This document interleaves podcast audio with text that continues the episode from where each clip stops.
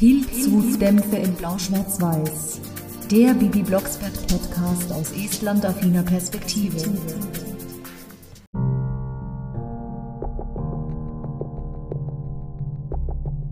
Mami? Hm? Du warst doch mal in der Hexenschule, nicht? Natürlich. Deine Mutter war auch mal in einer richtigen Schule. Habt ihr auch mal einen Dino hergehext? Nein, nie. Schade, was bitte schön ist ein Dino? Ein Dinosaurier! Na, der hätte mir gerade noch gefehlt. Wer? Was? Dino? Sind wir hier im hexischen Biologieunterricht?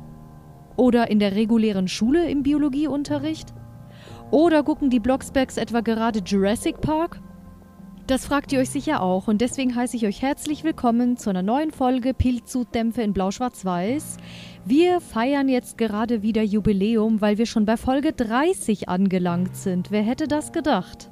Heute dreht sich alles um den Brontosaurus-Zuwachs, weil nämlich die Bibi Blocksberg Folge 58 das Dino-Ei besprochen wird. Und das ist der erste Teil eines Zweiteilers. Die Dino-Geschichte besteht nämlich aus dem Dino-Ei und Bibi und Dino. Die Folge Bibi und das Dino-Ei stammt von 1993 und ich kannte als kleines Mädchen so circa ab 1997 oder 98 schon das Video zur Dino-Geschichte. Das Hörspiel aber erst ab 2005, wie alle anderen, die ich jetzt in letzter Zeit besprochen habe. Beim Video war ich circa 10 oder 11 und beim Hörspiel, als ich das das erste Mal gehört habe, 18. Für mich ist es sehr interessant, denn ich kannte ja schon seit der Kindheit Benjamin in der Steinzeit und da kommen ja auch Saurier vor, sogar Flugsaurier. Und Benjamin träumt sich da in die Steinzeit und deswegen ist das Thema irgendwie immer relevant gewesen für mich. Und es hat mir Spaß gemacht, mich mit dieser Folge zu befassen und ich höre sie mir auch sehr gerne an. Das Eingangszitat ist auch der Anfang der Geschichte, zumindest habe ich da auch ein bisschen weggelassen weil Barbara dazwischen noch erzählt, was sie alles herhexen konnte. Ritterrüstungen, Steinzeitmenschen, Römer. Aber Dinos kann man angeblich nicht hexen. Und Bibi erzählt, dass das 100 Millionen Jahre her ist. 100 Millionen! Da sind wir schon bei der ersten estnischen Spur, weil sie das Millionen so ein bisschen mit J ausspricht und die Million heißt da auf Estnisch Million. Und 100 Millionen heißt Sata Millionit. Also ja, könnte ich als estnische Spur werten. Bernhard lebt lieber im Hier und Jetzt. Und der Erzähler begrüßt uns auch wieder ganz herzlich. Wieder ein toller Erzählstil vom Joachim Notke und Bernhard fühlt sich außen vor, das bestätigt er ebenfalls. Er brummelt ja auch vor sich hin und sagt, das ist doch Quatsch, seid ihr nicht alle ganz richtig im Kopf? Man hält sich an die Sachen, die jetzt sind, das ist auch Wahnsinn. Ja, er ist ein bisschen schlecht gelaunt, aber ich verstehe ihn, weil er halt in hexischen Dingen immer so ein bisschen ausgeschlossen wird. Und im Grunde meint er das ja nicht so. Bibi hat gerade die Dinosaurierzeit in der Schule und redet deswegen darüber, war aber laut Barbara bereits vor fünf Jahren, also Bibi ist 13 Jahre alt, also war sie mit acht Jahren ein großer Dino-Fan. Und die kompliziertesten Namen wusste sie, hat sie aber wieder vergessen und hext dann Enemene Urgestein, Namen fällt mir wieder ein. Und Bernhard fragt, ob die Hexerei jetzt nötig war. Bibi nennt dann ein paar Sauriernamen und Bernhard droht mit der Zeitung zu werfen. Also die Dialoge sind wieder super. Auch da immer noch. Und Barbara erzählt, dass Mania ein sehr großes Saurierwissen besitzt, weil Hexenweisheit und Saurier gleichermaßen uralt sind. Dieses uralt wieder toll ausgesprochen mit den Ls. Und Bernhard ist aber dagegen, dass Bibi einen Dinosaurier herhext und sagt dann auch keine Experimente. Aber komischerweise konnte Bibi in Folge 2 Hexerei in der Schule, die ja letzte Woche dran war, den Achim in einen Dinosaurier verhexen. Also sowas geht offensichtlich. Aber das hält dann natürlich nicht lange. Barbara sagt, dass Bibi ihre Sachen zusammenpacken soll für die Schule, aber Bibi sagt, nein, das brauche ich nicht, wir haben morgen Wandertag. Der Erzähler schaltet sich ein und sagt: Wandertag? Wo geht's denn hin? Zu Benjamin Blümchen in den Zoo? Eigentlich schön, dass Benjamin Blümchen in dieser Folge erwähnt wird, namentlich, weil es ja auch so ein ähnliches Thema gibt mit Benjamin, wie ich vorhin sagte in der Steinzeit. Und das ist auch von Benjamin eine meiner Lieblingsfolgen. Marita und Florian kommen natürlich auch vor, weil es ja Bibis Klassenkameraden und Freunde sind. Nur Moni kommt nicht vor, weil Moni in dieser Zeit höchstwahrscheinlich keine Sprecherin hatte. Leider.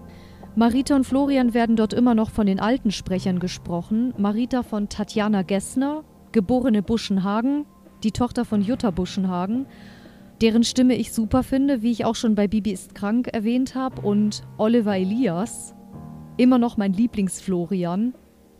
Und ich finde, diese Sprechweise ist einfach so genial und passend für so ein Mathe- oder Computer- beziehungsweise erst beides, Mathe- und Computergenie. Wo wir auch gerade bei Computer sind. Bibi hat ihr Saurierbuch mitgenommen und Florian, der ja schon für damalige Verhältnisse sehr modern unterwegs war, hat schon Computerausdrücke mitgebracht und einen Hammer. Marita hat dann aber gemeint, einen Hammer durfte ich nicht mitnehmen, war meiner Mami zu gefährlich. Überhaupt finde ich das alles total beknackt. Sie wirkt schon von Anfang an eher weniger interessiert an dieser ganzen Geschichte und der Erzähler kommt nicht mit. Weil man ja eingangs noch gar nicht weiß, warum Saurierbuch und was findet Marita beknackt und was machen sie am Wandertag jetzt überhaupt? Es ist ja noch nicht klar, dass sie Versteinerungen suchen gehen. Und der Erzähler kommt nicht mit und ärgert sich darüber, was ein immer wiederkehrendes Stilmittel ist von Joachim Notke, was ich auch super toll fand immer. Wenn das Geflüstere wieder losgeht und er dann frustriert ist, weil er sagt, wie soll ich denn eine Geschichte erzählen, wenn ich nicht weiß, wie es weitergeht und wenn dann nur so Andeutungen gemacht werden. Einfach nur toll. Wir fahren dann aber früh genug, dass es in die Neustädter Höhlen geht, um Versteinerungen aus dem Erdmittelalter zu suchen. Bibi, Marita und Florian sollen eine Dreiergruppe bilden. Das sagt zumindest Frau Müller-Riebenseel. Und ja, auch in Estland gibt es Versteinerungen und Naturkundemuseen. In Tartu und Tallinn zum Beispiel. Aber leider war ich noch nie drin. Das hatte ich bei meinen Estland-Aufenthalten irgendwie verpeilt. Schade. Vielleicht hätte ich da eine Spur gefunden und hätte das jetzt hier mit reinpacken können, aber in Estland habe ich ja erst sechs Wochen vor meiner Rückkehr diesen Podcast angefangen und daran gar nicht gedacht. Bibi hat Hexverbot bekommen wie in der Schule, aber hext trotzdem Kartoffelbrei auf Suchkurs mit Ene Mene Sauerei, suche mir ein Saurierei. Es ist natürlich nicht sicher, ob Bibi das darf, aber sie hat ja nichts hergehext, sondern sie hat einfach nur Hilfestellung von Kartoffelbrei bekommen und hat sich immer noch selbst darum gekümmert, die Versteinerung mitzunehmen. Flori hätte den Besen fast beleidigt, weil er gesagt hat, geh mal zur Seite. Bibi lobt Kartoffelbrei, weil auf ihn immer Verlass ist beim Suchen. Sie finden ein riesiges Steinei, allerdings sehr, sehr schmutzig und verkrustet, aber erkennbar. Und Bibi ist vorsichtig, will das Ei natürlich nicht vor Frau Müller-Riebenseel preisgeben, weil sie Angst hat, dass es dann im Naturkundemuseum landet. Neustadt hat also auch eins. Haben wir auch bei Benjamin bereits erfahren. Also wieder so eine Parallele zu meinen estnischen Lieblingsstädten. Und deswegen tut sie so, als ob es ein Plastikei ist, so eine Attrappe. Sie hext das Ei natürlich auch leicht, damit Florian es besser schleppen kann. Und Frau Müller-Riebenseel sagt dann, Ach, das ist nichts weiter als ein Stück Plastik. Das könnt ihr da drüben in den Müllbehälter oder, wie ich so schön auf Estnisch sage, in den Brüggigast werfen. es ist überhaupt wunderschön, dass mein Lieblingswort erwähnt wird. Brüggigast, das sage ich immer und die Stammhörer dürften schon wissen, was ich meine, ohne das übersetzen zu müssen. Und Ribi nimmt sie natürlich auch nicht ernst, als sie sagt, ich habe gar nichts gefunden, das macht nur Kartoffelbrei für mich. Ach, Bibi Blocksberg, lass doch die Scherze.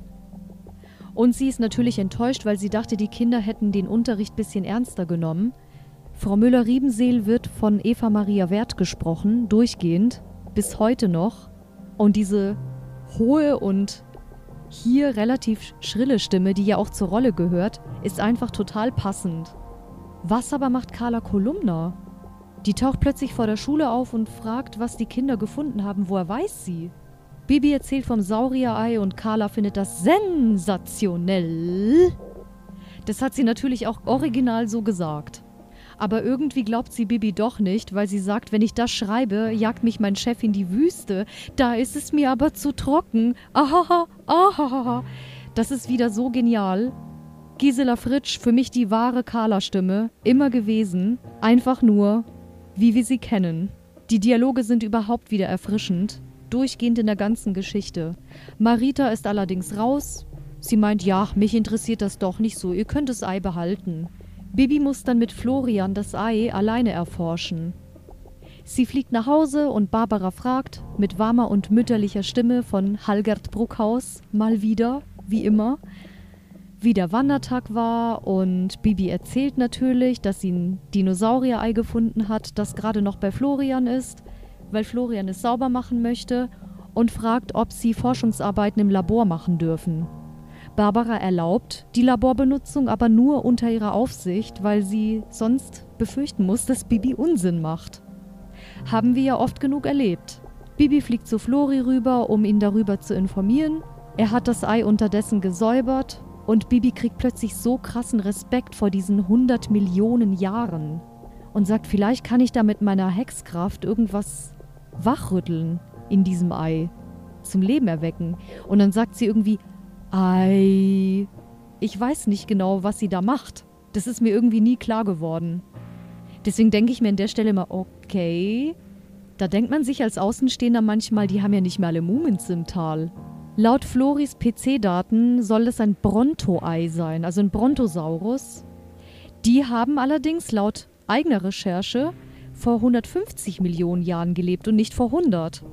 Ja gut, vielleicht wusste man das damals nicht so genau. Die Folge ist 28 Jahre alt. Auf jeden Fall ist ein Brontosaurus ein Vegetarier und nicht wie der Tyrannosaurus ein Fleischfresser. Und das findet Bibi erleichternd und viel besser. Sonst hätte sie befürchten müssen, von diesem Saurier gefressen zu werden. Flori erzählt von seiner tollen Abhöranlage, die er gebaut hat mit seinem HiFi-Verstärker. Und er könnte damit empfindlichste Geräusche im Ei abhören hat das Ei sogar schon angebrütet mit einer Höhensonne. Meine Güte, dieser Florian, der ist ja nicht nur ein Nerd, der ist ein richtiger Bastler. Sie legen das Ei in Florians Bett und sagen sogar gute Nacht. Flori setzt die Kopfhörer auf und sagt, Bibi, sei doch mal still. Ich mach doch gar nichts. Sind Geräusche im Haus? Nein. Oh, Bibi, da ist was drin. Oh mein Gott, da wird einem beim Zuhören wirklich ganz anders. Ich meine, es ist ja völlig normal, wenn man ein Ei ausbrütet und da schlüpft jetzt ein Vogel raus. Aber so ein Saurier-Ei hat man natürlich nicht alle Tage und sowas gibt's in Wahrheit nicht. Es ist mindestens genauso fiktiv wie Hexerei, aber trotzdem sehr gut gemacht. Im Ei lebt tatsächlich was und Bibi versucht das Röntgenbild zu hexen. Ene mene Ritterschild, zeige mir ein Röntgenbild. Aber der Hexspruch funktioniert nicht. Auf jeden Fall war dieses Kratzen und Klopfen mehr als deutlich. Barbara sagt später, so sieht also ein uraltes, versteinertes Ei aus. Das hat sie wieder mal estnisch ausgesprochen, die Ls und die Konsonantencluster mit versteinert. Und auch gleich wieder, wenn sie sagt, Florian, du willst doch mal Wissenschaftler werden. Dann solltest du lernen, dass es Dinge gibt, die man mit dem Verstand nicht erklären kann. Ende des Vortrags. Den Verstand hat sie auch wieder estnisch ausgesprochen. Und auch dieses Du willst doch mal mit den Ls. Im Hexbuch steht auch eine Anleitung, wie man bei einem Ei überprüfen kann, ob da Leben drin ist, indem man es vor eine Hexenlampe legt.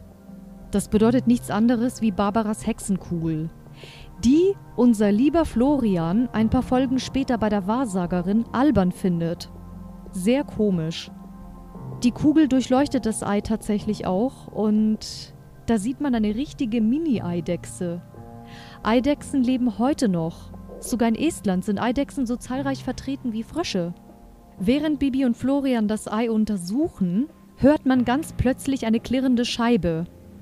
Was komisch ist, weil Barbara zu Hause ist und Bibi gerade vor der Hexenkugel sitzt. Es muss also eine Hexe gelandet sein, die wie Bibi manchmal nicht bremsen kann. Barbara kreischt. Das hat sie übrigens toll gemacht, die Halgert Bruckhaus, richtig überzeugend. Der Schreckensschrei, obwohl kreischen kann man das bei so einer tiefen und warmen Stimme gar nicht nennen. Das ist eher so ein Aufschreien, aber es klingt nicht schrill. Ich kann es ehrlich gesagt überhaupt nicht beschreiben. Da Bibi das gehört hat und äh, per Hexspruch die Hexenkugel wieder aushext, damit keiner merkt, was sie da im Hexenlabor gerade zu tun hat, ärgert sich der Erzähler, weil er jetzt nicht sehen konnte, was da im Saurierei drin war. Er sagt dann gleichzeitig, das ist ja interessant, Wer nämlich gelandet ist, ist Mania. Der passiert sowas auch? Ja, das habe ich mich auch gefragt, weil Mania ist doch die korrekteste und älteste Hexe überhaupt und dann fliegt die mit dem Besen durch die Scheibe. Habe ich auch noch nie gehört. Mania lädt sich dann zum Kaffee ein, entschuldigt sich bei Barbara für den Schreckensmoment und weil Florian ein Mann ist und nicht hexen kann, also ja, noch kein richtiger Mann, aber ein männliches Wesen, das kein Hexer ist, ist sie nicht so begeistert, dass Florian auch mit von der Partie ist, weil es gerade hier um eine hexische Sache geht, um ein Hexengeheimnis, was auch Bibi erwähnt hat beim Gucken in der Hexenkugel, dass es Sachen gibt, die wahrscheinlich nicht mal sie wissen darf, geschweige denn Florian. Warum Mania so hektisch durch die Scheibe geflogen ist, wird klar. Sie ist hinter dem Dino-Ei her. Barbara sagt, ja, Bibi und Florian haben einen Stein gefunden und halten es für ein Dinosaurier-Ei. Es ist ein Dinosaurier-Ei. Ich spüre es. Und deswegen ist Mania wie Affenzahn zu den Blocksbergs gekommen. Florian darf zwar da bleiben, aber Mania wird ihm hinterher einen Vergessensspruch hexen, damit er sich nicht erinnern kann. Was für Mania so wertvoll ist, sind die Saurier-Eierschalen. Die sind nämlich kostbar für Hexen, weil es ein Elixier ergibt, wenn man die Eierschale in einem goldenen Mörser zerstampft. Bei Vollmond. Bibi ist aber gegen das Zerstampfen, weil sie das Dino-Ei ausbrüten will.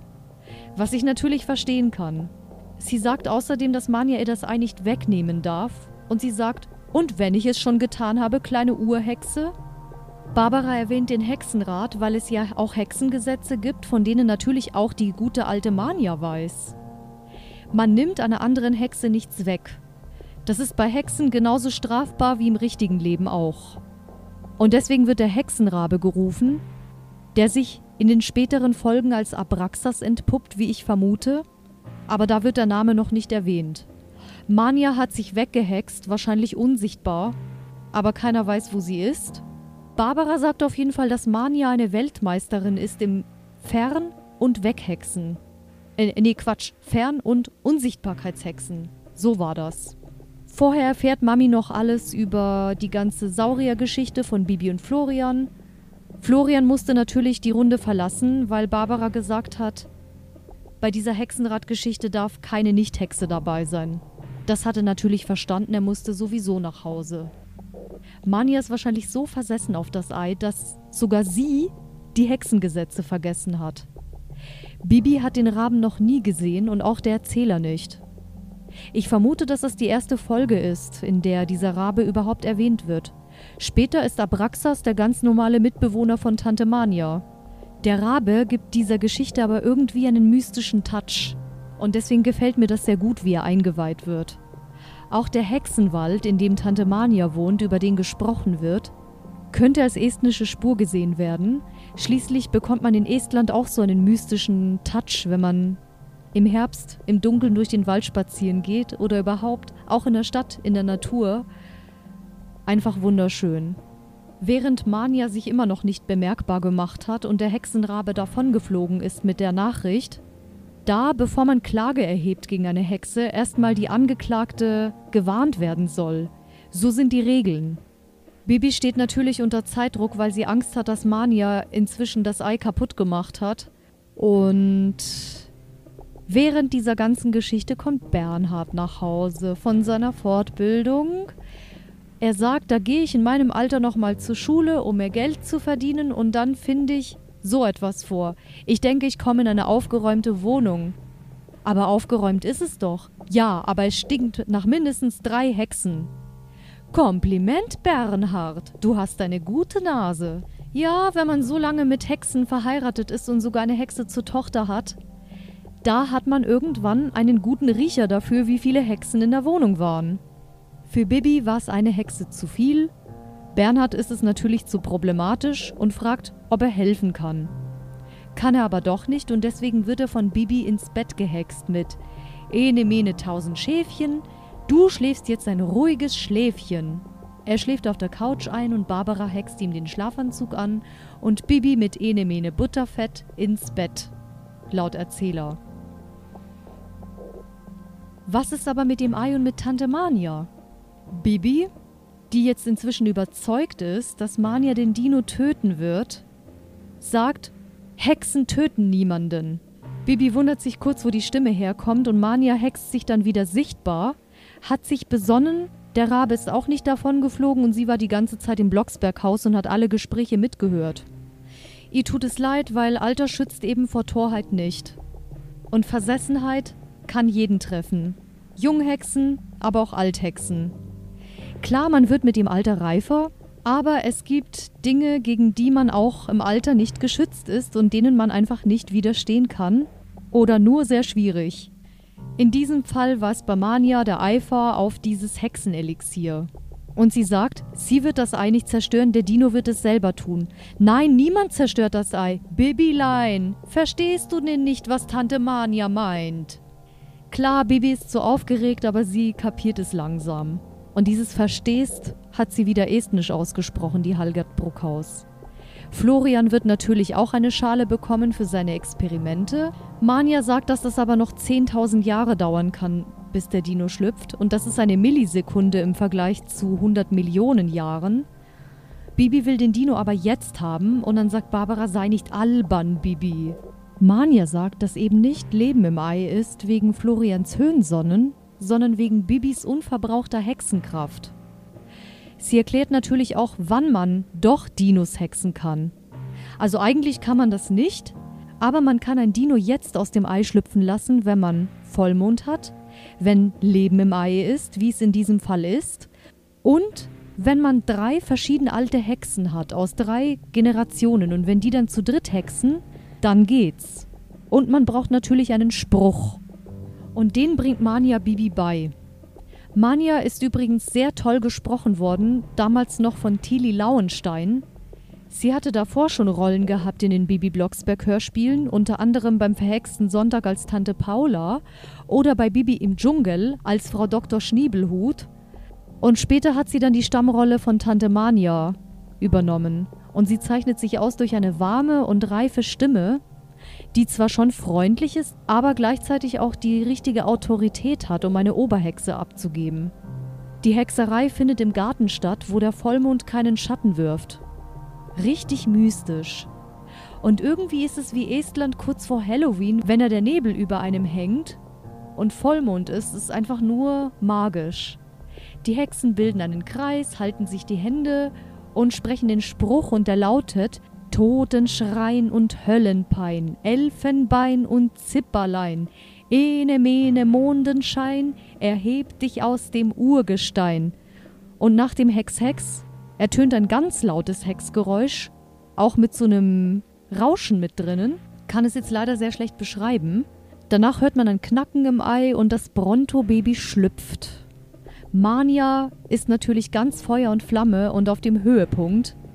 Sie hat nämlich ihre Schale, ein Traum ist in Erfüllung gegangen.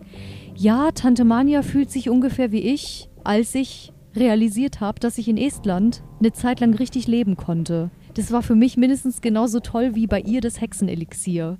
Bibi hat jetzt eine große Verantwortung übernommen, wie Mania sagt. Du hast dich als Erste dem Baby zugewandt, dem Dino-Baby, und deswegen bist du seine Mami. Wenn ich die Mami bin, dann ist Flori der Papi aber Bibi, was sagt denn Marita dazu? Ich meine, in der Folge vor dem Dino-Ei, das ist Folge 57, der blaue Brief, da war doch Marita noch in Flori verliebt. Unter uns gesagt. Oder war das da schon vorbei? Das würde mich mal interessieren, was Marita dazu gesagt hätte. In diesem Moment nach der Hexerei kommt Carla Kolumna. Sie hatte Spätschicht in der Redaktion und Mania sagt, das ist der Nachteil bei diesen Dreifach-Hexsprüchen. Sie sind zu laut. Ja, das ist richtig. Noch dazu haben sie auch noch alle drei starke Stimmen, die Hexen, da kann schon mal halb Neustadt zuhören. Oder man hört's bis nach Estland. Carla glaubt natürlich nicht, dass da in Bibis Arm ein Saurier liegt. Sie sagt, ja, ja, ich habe mir auch mit meinem Kirchturm die Ohren geputzt. Als sie dann aber sieht, dass es wirklich ein Saurier ist und nicht irgendein Kuscheltier, dann sagt sie, wie sensationell. Barbara ist natürlich wenig begeistert, weil sie keine Tiere im Haus haben möchte und schon gar nicht so welche, die wachsen und dann größer werden als Benjamin. Außerdem warnt Barbara Baby schon mal vor, dass Papi nicht begeistert sein wird, aber so soll er erstmal im Gartenhaus bleiben. Er sieht aus wie eine kleine Eidechse oder wie eine etwas größere Eidechse, ist aber deutlich als Saurier zu erkennen. Eidechsen und Saurier sind ja auch miteinander verwandt, so wie die Katze mit dem Luchs. Bibi schläft mit dem Dino im Gartenhaus und wird vom Mond beschienen. Also wow, wirklich so mystisch diese Geschichte. Das estnische Wort für Saurier ist übrigens gar nicht so schwer. Dinosaurus. Versteht man eben auch als Nicht-Este. Haben die auch direkt übernommen. Während alle schlafen, wächst der Dino und es ertönt ein sehr bekanntes Geräusch, das vor allem auch den Benjamin Blümchen-Hörern sehr gut vertraut ist, nämlich dieses Geräusch, das immer ertönt, wenn Benjamin irgendwelche Türen zerdeppert. In diesem Fall zerdeppert unser Dino das Gartenhaus. Ich finde das Zerdeppergeräusch lustig und muss immer loslachen. Aber dass das Gartenhaus kaputt geht, ist eher nicht lustig. Da habe ich eher Mitleid mit Bibi und ihren Eltern. Was ich noch super finde, ist die Stelle, wo der Erzähler sagt, Bernhard Blocksberg schnarcht wie eine ganze Saurierherde. Obwohl Bernhard eigentlich nichts dafür kann, weil gegen Schnarchen kann keiner was. Das hat Ursachen und die sucht sich keiner aus. Aber trotzdem die Art und Weise, wie das erzählt wurde, ist einfach nur herrlich. Bernhard wacht kurz auf von dem Geräusch, das der Saurier gemacht hat und weckt Barbara, die hext ihn dann wieder in den Schlaf rennt in den Garten raus, sieht, was passiert ist und versucht, den Dino festzuhexen mit Ene, Mene, Mai, April, Dino, du stehst still. Natürlich mit den schicksten Ls, die ich da zu hören bekommen habe in dieser Geschichte. Es klappt aber nicht und sie schreit Bibi, Bibi, wach auf, dein Dino. Der Dino frisst währenddessen Rhabarber. Wieder eine estnische Spur, weil der Este nämlich sehr gerne Rhabarberkuchen isst. Und deswegen haben sehr viele Esten auch Rhabarber im Garten, um daraus Rhabarberkuchen zu machen. Bibi steht auf und spricht jetzt mit Barbara zusammen den Mai-April-Spruch. Beide haben Els, aber es klappt wieder nicht. Tante Mania muss her und ist sogar direkt zur Stelle. Und auch Carla taucht auf. Ein müdes Hallöchen. Was will die denn schon wieder hier? Ja, Tante Mania ist nicht gerade Carla Kolumnas beste Freundin. Carla hatte erzählt, dass ihre Reporterinnen-Nase gejuckt hat. Also haben Reporterinnen eine genauso feine Nase wie Hexen. Das kann ich aber niemals schreiben. Die Stadt gerät doch in Panik. Aber sie macht trotzdem Fotos. Der Saurier frisst inzwischen die Nachbarstomaten, als wäre nichts gewesen und als wäre das das Normalste der Welt. Mania möchte aber sofort handeln und den Dino Eidechsen Kleinhexen mit Ene Mene Warzenschwein, Saurier, Eidechsen klein. Los, mithexen. Und dann sprechen sie Ene Mene Warzenschwein und Carla spricht mit und Tante Mania sie doch nicht. Oh, Entschuldigung, ich bin zu aufgeregt. Sie hexen zu dritt und der Dino ist Eidechsen klein. Wahrscheinlich ist es jetzt eine Eidechse aus dem Lahemar Nationalpark in Estland. Dino kommt aber nicht nach Estland, sondern in Bibis Wetterfroschglas, obwohl Fritz Fridolin der Frosch, das hatte ich ja ganz am Anfang gesagt, ich weiß jetzt nicht mehr, welche Folge der Wetterfrosch war, ich glaube meine Folge 4. Fritz Fridolin ist ein heimlicher Este. Also, das Wetterfroschglas wird von einem Esten zum nächsten vererbt. Bibi findet es schade, dass Florian den großen Dino nicht kennengelernt hat, aber er wird Carla Kolumnas Fotos sehen. Barbara schlägt ein Frühstück vor, aber leider sagt sie nicht, was sie macht. Wahrscheinlich ein estnisches Frühstück oder ein ganz normales. Und Carla sagt scherzhaft, aber bitte keine Eier. Ahaha, ahaha. Aber die Krönung kommt noch, nämlich vom Erzähler, der dann hinterher sagt, schade, der große Dino hätte doch wirklich sehr schön den Bürgermeister oder Frau Müller-Riebenseel erschrecken können. Sie hätte bestimmt angefangen zu kreischen. Einfach nur genial, diese Anspielung. Der Schluss ist auch sehr schön, also es ist kein richtiger Schluss, weil er sagt, bleibt bitte dran, träumt erstmal von Dino, aber es geht noch weiter, die Geschichte ist noch nicht zu Ende. Er kündigt die Fortsetzung an. Es ist eine super tolle Folge mit Charakterstimmen. Was ich jetzt die ganze Zeit noch gar nicht erwähnt hatte, war, Guido Weber hat den Bernhard Blocksberg wirklich super rübergebracht mit diesem muffigen und etwas machohaften. Einfach genial. Also ohne Ausnahme Charakterstimmen, Wunderschöner Erzählstil, lustig, lebendig. Die Hecksprüche waren toll, die Dialoge waren erfrischend. Die Els und die estnischen Spuren natürlich auch wieder. Was aber Eidechse auf Estnisch heißt, das verrate ich noch nicht.